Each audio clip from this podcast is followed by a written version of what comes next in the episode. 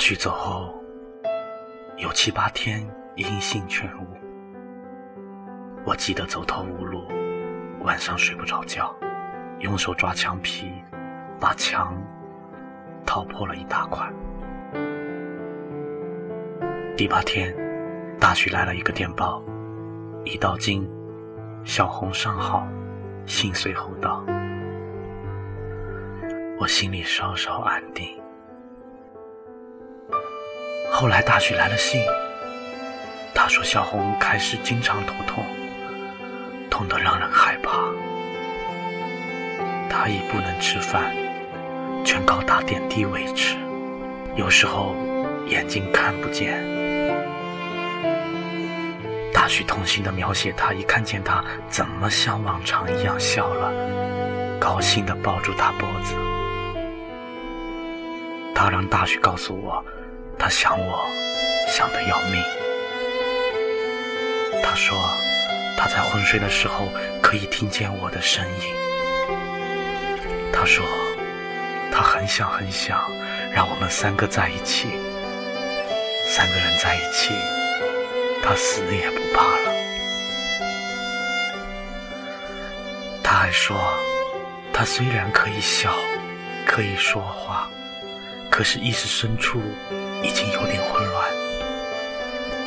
他说他怕这种死从内部来扼杀他。我看了这封信，差一点疯了。我写信让他，求他，命令他坚强起来，坚持住，一点儿也不退让。我求他拼命去和疾病争夺，为我们三个争夺，一定。住什么？我说，千万千万别失望，还有希望。你还年轻，你的活力比十个人的都多，你能胜利。我知道你能胜利。想一想，我们还可以永远在一起生活。我不记得那些天是怎么过的了。后来大旭又来了一封信，说大夫试了一种新药，小红好多了，眼睛也可以看清了。他看了我的信，很高兴。他成天和大旭说话，说他头疼比以前好了，头脑也清楚了，还说他们两人成天谈论我。小红说我是个最好的人。小红不住地说起我的细节，我是怎么笑的。她说我有一种笑很有趣，先是要生气，嘴角往下一耷拉，然后慢慢的笑起来。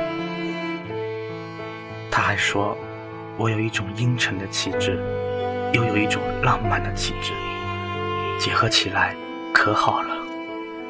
她特别喜欢。说：“我可以做个艺术家。”信的末尾，小红写了几个字：“王，我爱你。”你的信我很喜欢，我要为咱们三个人争夺，一直要到很久很久以后，你还会叫我小姑娘。他能写信了，尽管自己歪歪斜斜。可是很清楚，我开了心，高兴极了。后来又来了一封信，大旭说，小红的病情急转直下，忽然开始昏迷，要输氧气。他日夜陪伴着他，他说他都快傻了。他的字迹行不成行，字不成字，有几个地方我看不懂。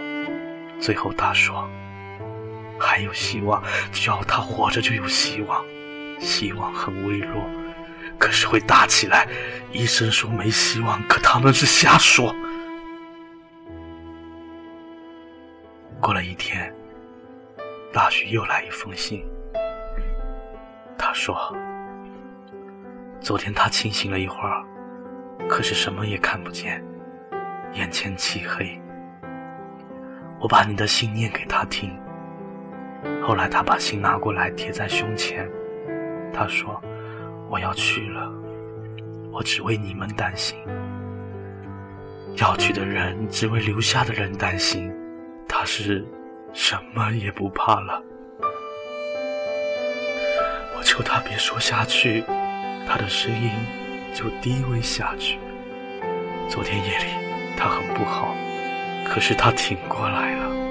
小王，还有希望吗？还有希望吗？我简直狂乱了。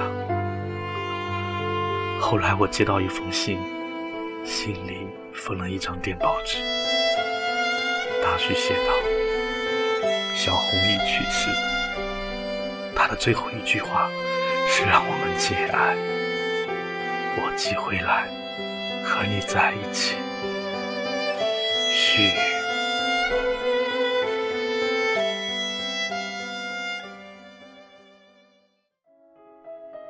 我看了这些话，发出一声长嚎，双手乱抓了一阵，我感到脑后一阵冰凉。我坐了很久，天黑下来，又亮起来。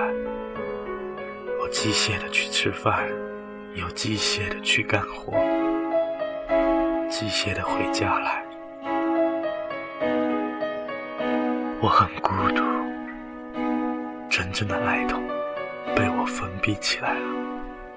我什么也不想，直到有一天下午，大旭推开我们的屋门，把夕阳和他长长的身影投进来。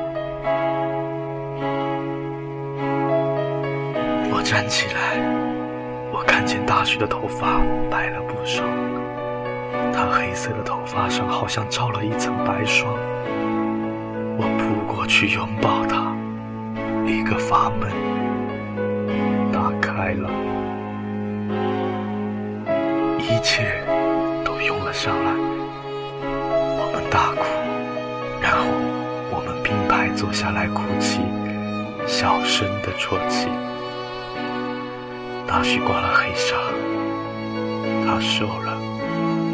他站起来，从提包里拿出一个黑漆的小盒子，放在我的床上。我用眼光问他，他艰难地说：“小红留下遗言，他把骨灰分留给家里和我们。这就是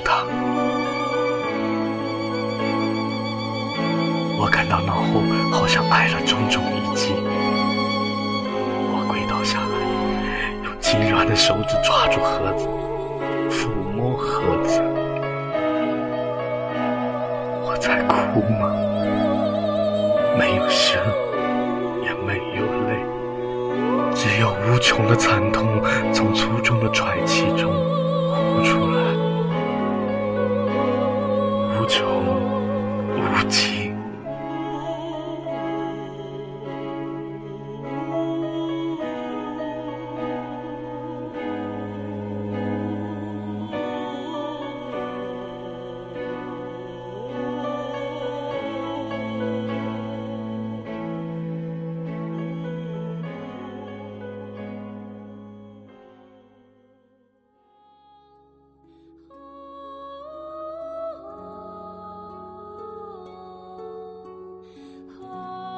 后来，我和大旭在一起过了两年，就分开了。